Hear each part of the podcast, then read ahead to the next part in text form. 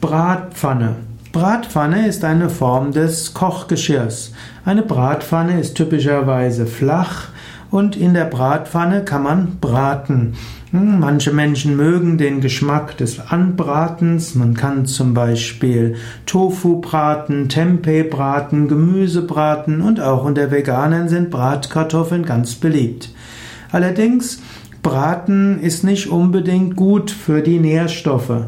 Beim Braten entsteht auch Acrylamid und das könnte auch krebserzeugend sein.